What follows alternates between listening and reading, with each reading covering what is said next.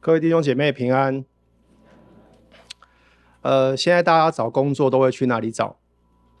网络的人力银行嘛，哈。一零四人力银行在二零一九年台湾接班人的调查报告当中指出，台湾有八成九的企业承认，目前企业的内部正面临人才的断层，更有七成的企业承认。他们并没有拟定好任何接班的计划。换句话说，台湾只有一成三的企业已经做好了人才的准备。台湾最大的石化企业是呃台塑企业，董事长王永庆早在他退休的三十年前就已经启动了接班人的计划，并在他逝世之前就完成了接班七人小组的部署。为什么？大多的企业创办人在打下江山之后，没有积极的培育接班人呢？最有可能的原因是因为企业的创办人太过于忙碌于他手中现在正在经营的工作，却忽略了寻找好的接班人对于企业永续发展的重要性。不知道在场有多少人看过这部漫画？可以请举手一下吗？我刚刚在青少只有两个，这边亲切了一些，好好。日本知名的漫画《火影忍者》在漫画的忍者世界当中，主要分成五个强大的忍者国家，每一个国家的领导者被称为影，所以有所谓的火影、雷影、水影等等等等等等，有五个影。火之国是五个。国家当中的领头羊，在火之国当中，历任的村长的雕像都会被刻画在村长呃这个火之国村长的岩壁上，受后人纪念。火之国的高层，他们也非常在乎所谓的接班计划，下一任火影将由谁继任？除了考量该忍者是否具有卓越的忍术能力以外，最重要的。如果大家有看漫画的，应该知道，接续火影的忍者必须具备有火的意志，对不对？火的意志。好，那什么是火的意志呢？火的意志是指的一种为了保护村庄的安全，可以随时牺牲自己的强大信念。在漫画的故事里面，历代的火影大多是在保卫村庄的安危战斗当中选择牺牲自己。换句话说，为什么一个好的接班人对于一个群体永续发展是如此重要呢？因为一个真正好的接班人，他不只是要继承前人所遗留下来的资产，一个真正好的接班接班人，他们必须。具有创业者的苦干实干的精神及一个想要强烈保护这个群体继续存在的信念。在约书亚记的一章一节当中，神的仆人摩西死了之后，耶和华晓諭摩西的帮手约书亚。在这一段经文，短短的经文当中出现了两个人名，第一个人名是摩西，第二个人名是约书亚。摩西是谁呢？摩西是那位自有拥有上帝在焚而不毁的荆棘当中所呼召出来的那一位仆人。摩西在蒙召之前，神使他在埃及法老公主之下成为养子，在皇宫里面学会了一切的学问。摩西四十岁左右的时候，因为看见了一个埃及人跟一个希伯来人在打架，他路见不平就。打死了那个埃及人，法老听到这件事情非常的生气，他想要杀摩西，所以上帝就将摩西引导到米甸的旷野牧羊，一牧就牧了四十年。摩西八十岁的时候，神呼召摩西，要摩西将他的百姓从受苦的埃及当中拯救出来，并领这一群百姓可以进到上帝当初应许亚伯拉罕的流奶与蜜之地，就是当时迦南七族所居住的迦南地。经文当中所提到的第二个人名叫做约书亚。约书亚又是谁呢？约书亚是摩西的帮手，是一个善于打仗的战士。约书亚第一次出现在圣经当中，是出现在出埃及记第十七章。当时的背景是神的仆人摩西吩咐年轻的约书亚要率领以色列人跟亚玛力人征战。当摩西在山上为约书亚举手祷告时，约书亚就征战得胜。约书亚除了善于打仗之外，约书亚更是一个专心跟从耶和华的人。当第一代的以色列人绕行了一年多，准备进入到迦南地时，摩西派出十二个支派的探子，想要窥探那地。但是其中回来的十个探子，因为看见了迦南地当中有高大的亚衲族人，所以他们就向百姓发恶信，导致百姓不愿意听从上帝的命令，进到迦南地。当时只有两个人。一个是四十岁的迦勒，跟二十岁的约书亚，他们起来鼓舞百姓，要专心跟从耶和华，并且对百姓说：只要耶和华与我们同在，无论仇敌看起来有多么的强大，我们都不需要惧怕他们。摩西的帮手约书亚，他像摩西所带领的门徒一样，摩西亚啊，约书亚紧紧的跟着摩西。在红海、苏尔、逊、西乃、巴兰等旷野，效法摩西对上帝的忠诚。虽然约书亚不能够像摩西一样直接面对面看见上帝，但是约书亚却透过神与摩西之间的互动当中，渐渐认识这位至圣者、万军之耶和华。神的仆人摩西。在加底斯的旷野，因为击打了两次的磐石，没有在以色列的百姓当中尊耶和华的名为圣，所以耶和华不准许摩西带领他的百姓进入迦南地。生命记第三十四章记载，摩西临终前就按手在约书亚的头上，祝福他。圣经描述嫩的儿子约书亚被智慧的灵所充满，以色列人便听从他。而我们下半年将读的约书亚记，就是记载约书亚在继承摩西的职分之后将要发生的故事。我们刚刚提到，一个真正好的企业接班人，他除了要继承企业创办人苦干实干的创业精神之外，他还要有一个强大的信念，要保守整个群体可以继续的存在。那一位被上帝所拣选、与神同行的继承者约书亚，他要如何面对他生命当中即将面对的挑战，跟他内心当中那种强烈感受的惧怕呢？如果你是约书亚，想象一下，你可能会有哪些的惧怕？首先，约书亚所接续的摩西，是全以色列人当中公认最伟大的属灵领袖。上帝称摩西是他的朋友，上帝称摩西的生命极其的谦和，胜过世上的众人。希伯来书的作者也称呼摩西是对以色列全家尽忠的，他不是效忠单一的支派，他是对以色列全家尽忠的仆人。对约书亚而言，摩西就是一个永远无法超越的属人属灵巨人，不是吗？如今。摩西都无法完成的重担，如今落在约书亚的肩膀上。对外而言，约书亚必须面对强悍的迦南七族；对内而言，约书亚必须统一十二个支派，让他们一起去面对这一件又大又难的事情。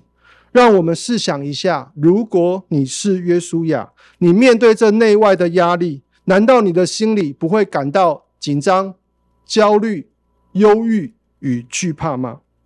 圣经当中的约书亚，他是个勇敢的战士，但他跟我们一样是性情中人。当约书亚面对内外的压力时，他也会感到惧怕。而当他感到惧怕时，耶和华的话临到了约书亚。耶和华对约书亚所说的事情，总共只有三件事情。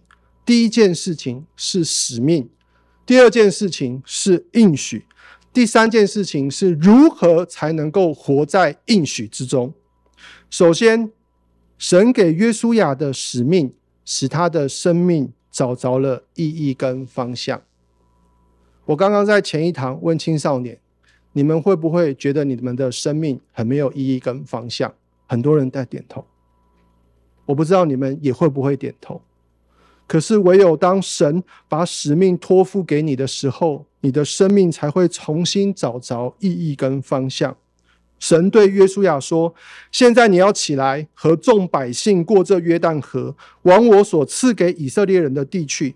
凡你脚掌所踏之地，我都照着我所应许给摩西的话赐给了你们。”神所赐给约书亚的使命，有一件事情是值得我们思考的，就是。为什么上帝允许用征战的方式将迦南七族从原本他们所居住的地赶出去呢？很奇怪，对不对？你住在你家里好好的，突然有一个人把你赶出去，这不是很奇怪吗？首先，在圣经里面，所有的土地的所有权都是属乎上帝的。当神按着他的应许将迦南地赐给亚伯拉罕的时候，土地的使用权已经挪移给亚伯拉罕的后裔，但为什么以色列人必须还要等候四百年才可以取得迦南地呢？按照创世纪第十五章的记载，因为那地的百姓他们的罪孽还没有满盈，也就是迦南人还不够坏，所以他们继续住在迦南地上。换句话说，当亚伯拉罕领受应许之后的四百年，因为上帝对迦南七族罪恶满溢的状态审判已经确定了，所以上帝派遣以色列成为那执行审判命令的国家，就有点像现在的法警去执行审判官已经执呃做好的最终的判决一样。神要约书亚执行审判迦南七族的方式，是透过神所授权除灭罪孽的战争，将迦南七族原本土地的使用权收回，交给亚伯拉罕的后裔。但是想一想，如果你是约书亚，神授权你可以执行除灭罪孽的战争。但在那一个没有卫星、没有 iPhone、没有通讯、没有 Google Map 可以查询的年代里面，你根本身为主帅的你，你根本不知道要面对多少敌人，你不知道他们散布在哪边，你更不知道他们的战法是什么。打线上游戏简单多了，对不对？一扫哦，对方会远攻哦，会巫术哦，会会坦，对不对？很容易，对不对？约书亚身为主帅，他什么都不知道。在面对许多未知跟不确定的时候，难道你的心不会产生惧怕吗？神鼓励约书亚的方式跟鼓励摩西的方式是相同的。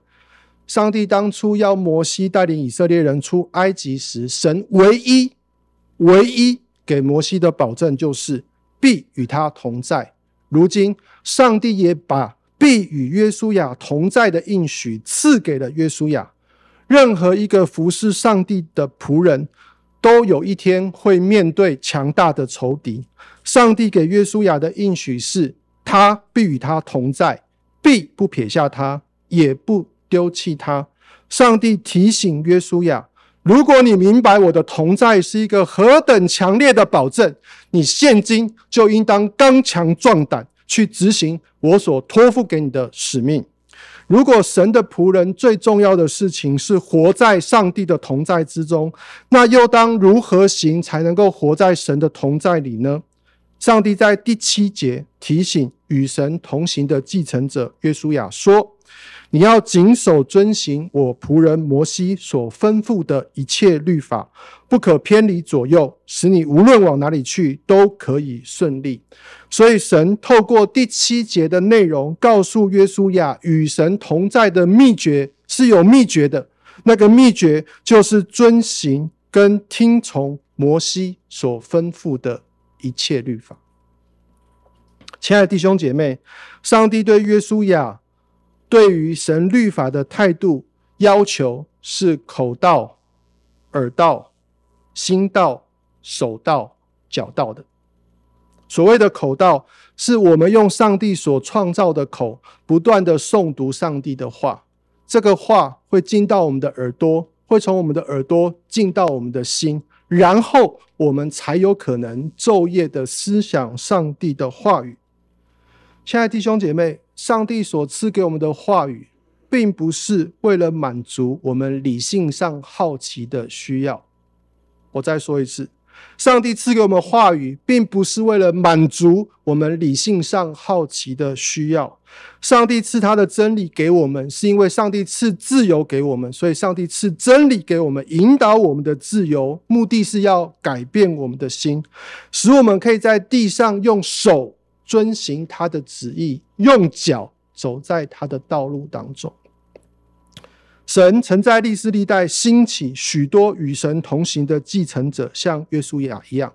他们共同的使命，除了保护上帝的百姓不受仇敌的侵扰之外，他们也要帮助上帝的百姓活在上帝的律法当中，不要失去上帝的同在。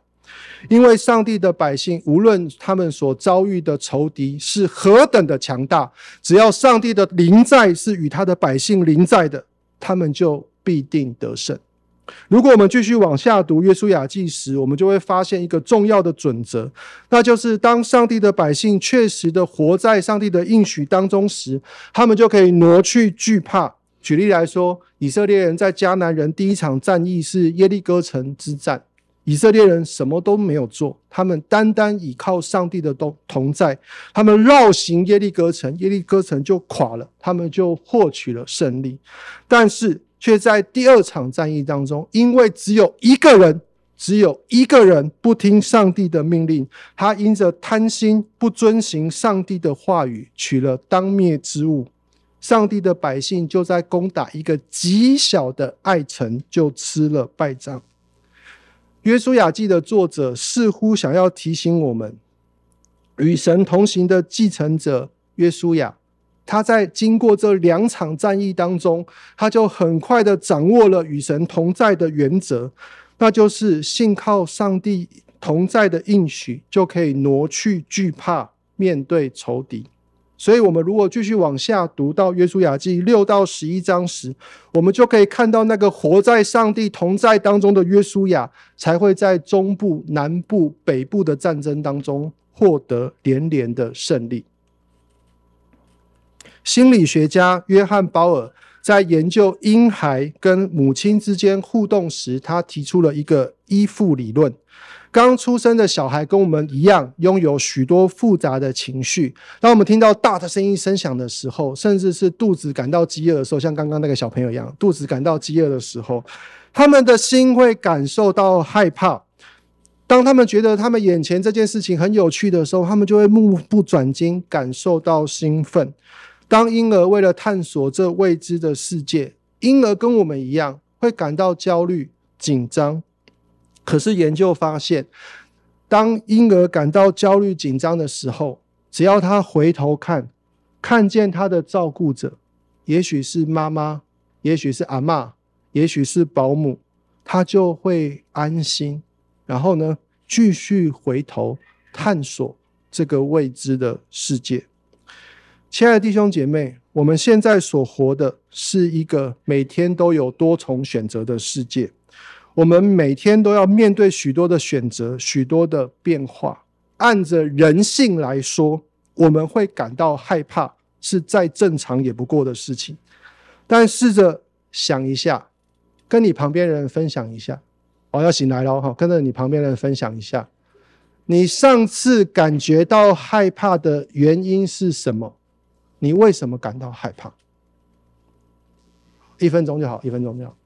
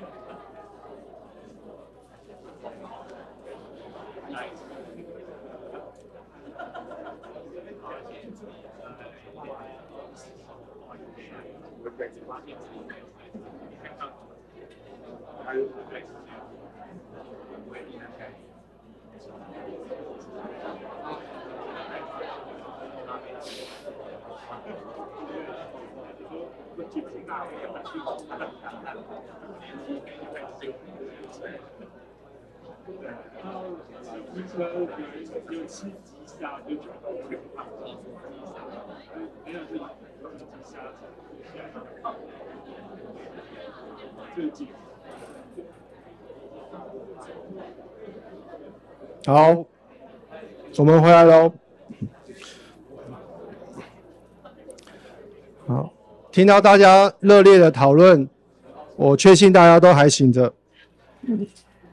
好，点安哥为了想这个问题，我分析我过去四十五年的害怕，我发现我常常因为害怕我未来生活形式会产生巨大的转变的时候，我会产生害怕，甚或是我害怕我现在做了某一个决定，如果我这个决定做错了，我未来会产生巨大的失败，该怎么办的产生的害怕。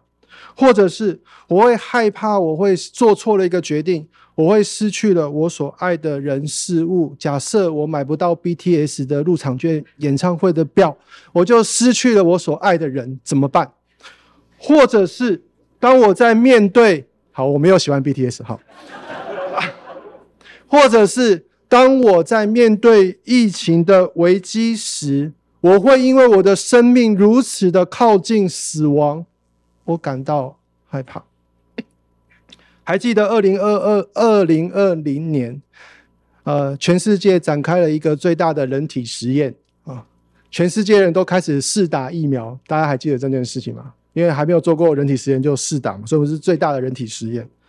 那时候我读了许多疫苗副作用的文献，所以对于打疫苗这件事情，我心中产生了许多想象的害怕。那时我还在读神学院，神学院有一个老师提醒我，他说：“我们的理性也会受罪恶影响，有时我们会产生许多非理性的灾难性思考。当我们发现我们自己正陷入在这个网罗时，我们该怎么办？”老师说：“耶稣说他是真理，什么意思？”当我们陷入到许多非呃非理性的灾难性思考时，耶稣提醒我们要用真理去检视我们心中的害怕。我们心中所产生的恐惧，到底是基于事实，还是基于我们的想象？会不会许多时候我们所害怕的事，常常是建构在你所想象的情境当中，而在那个所自我所建构的情境里面，并没有上帝在那个画面里，所以你无比的害怕。亲爱的弟兄姐妹，如果我们有机会好好省察我们过去心中所产生的惧怕。很多的时候，你惧怕的事情，你所想象的画面，你所预设的情景里面，并没有上帝。或许很多的时候，我们什么都怕，我们就是不怕上帝。但是，一个真正属上帝的百姓，他只应当惧怕一件事情，那就是惧怕失去。上帝的同在。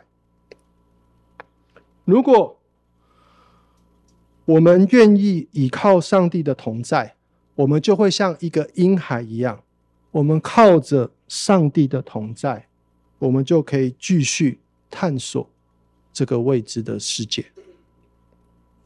亲爱的弟兄姐妹，《约书亚记》里面的神学主题是土地神学。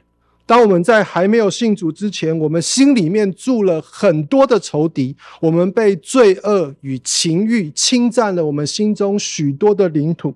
当我们信耶稣的那一刻，上帝在基督里将我们心中的那些领土的使用权再一次赏给了我们。而我们的责任是什么？我们的责任就是像约书亚一样。要靠着上帝的同在，向心中的仇敌征战，直到有一天，我们将全心夺回，归顺给耶稣基督。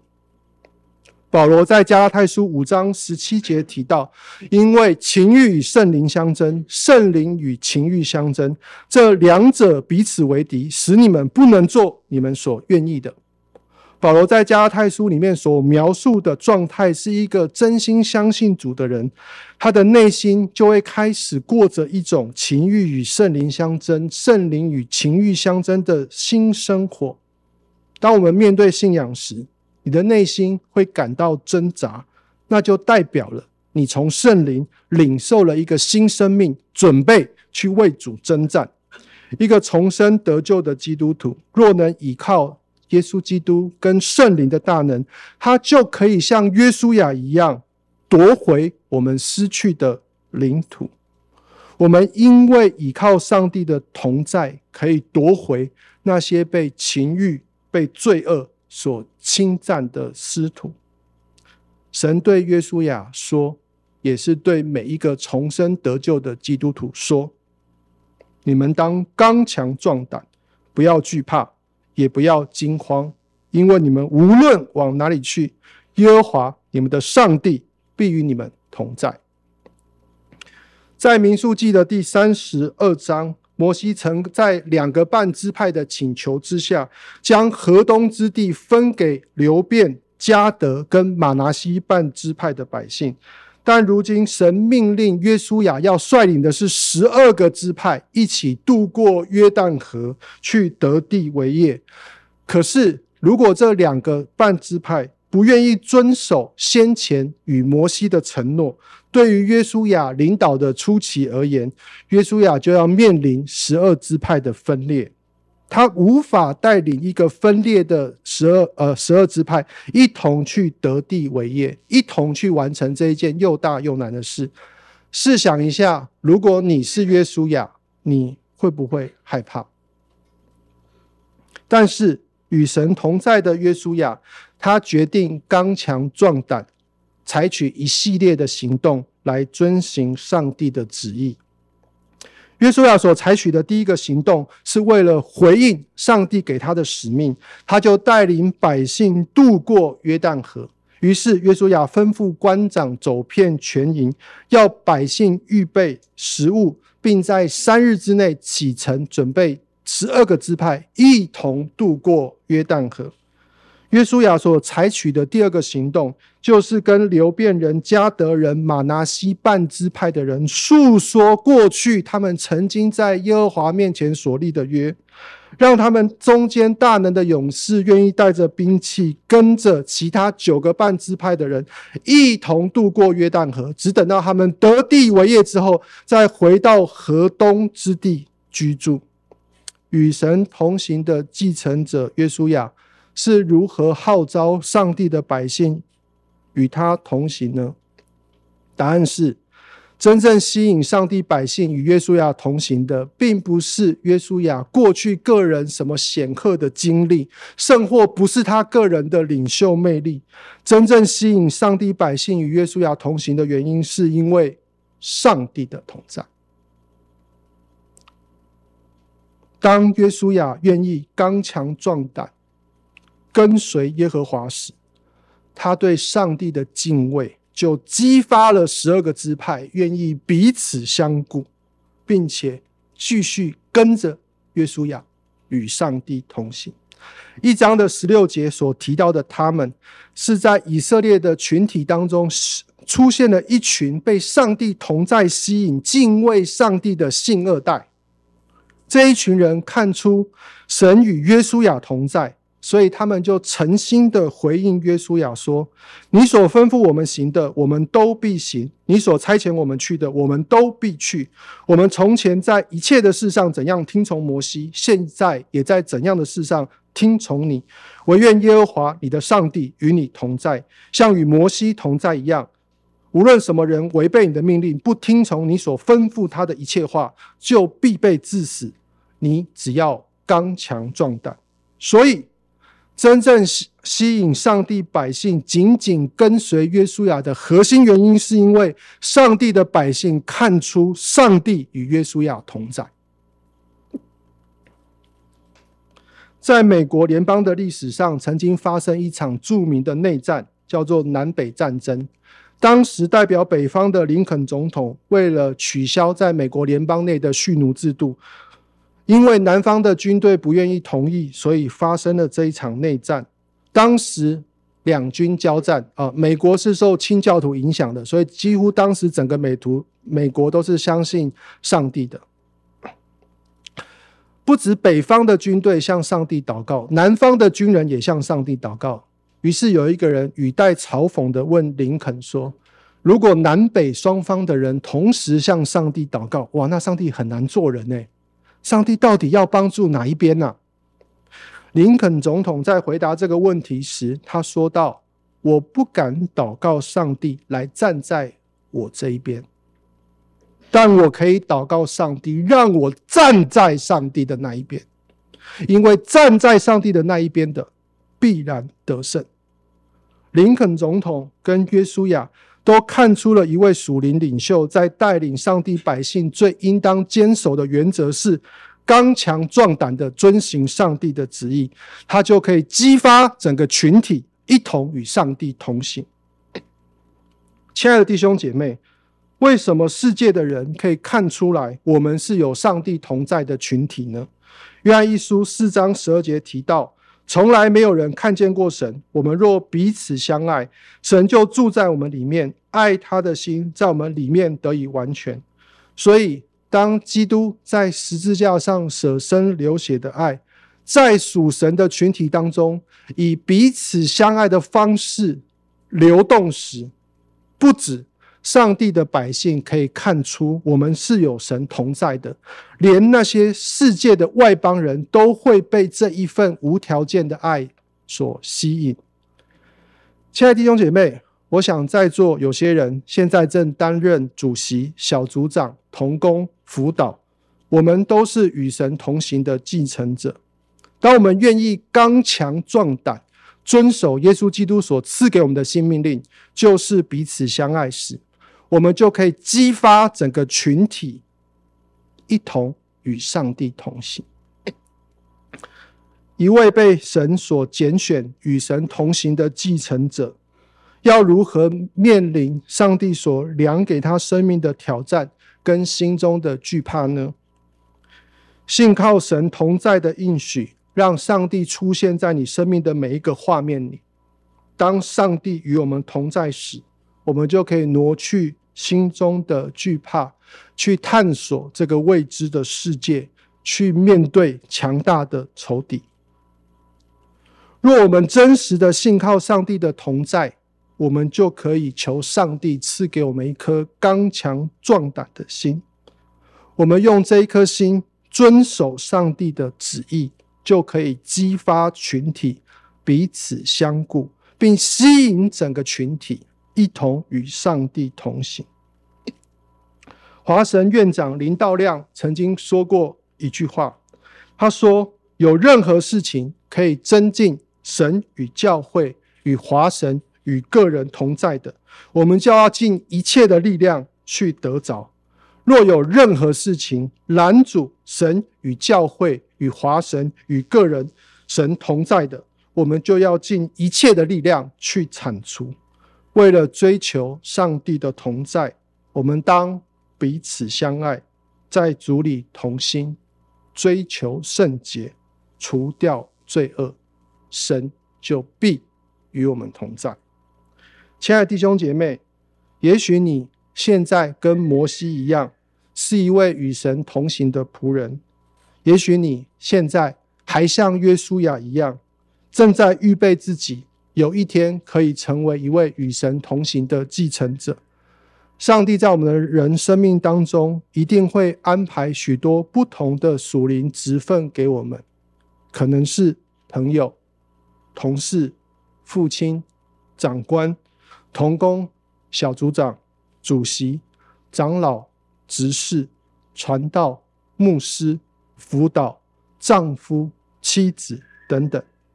若有一天神指定你像指定约书亚一样，要记得神提醒每一位与神同行的继承者，当刚强壮胆，追求上帝的同在；当与神同行的继承者，能刚强壮胆，遵守上帝旨意时，就能够激发整个群体一同与上帝同行。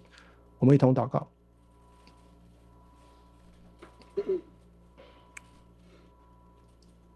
施恩的主，我们来到你的施恩宝座前。你的教会与世界不同之处，乃是你的教会可以深刻感受到你的临在。愿你的临在常常在我们当中，愿你的临在挪去我们心中的惧怕，使我们可以探知这个未知的世界，使我们可以对抗那许许多多的仇敌，特别是那个潜藏在我们内心当中情欲与罪恶的软弱。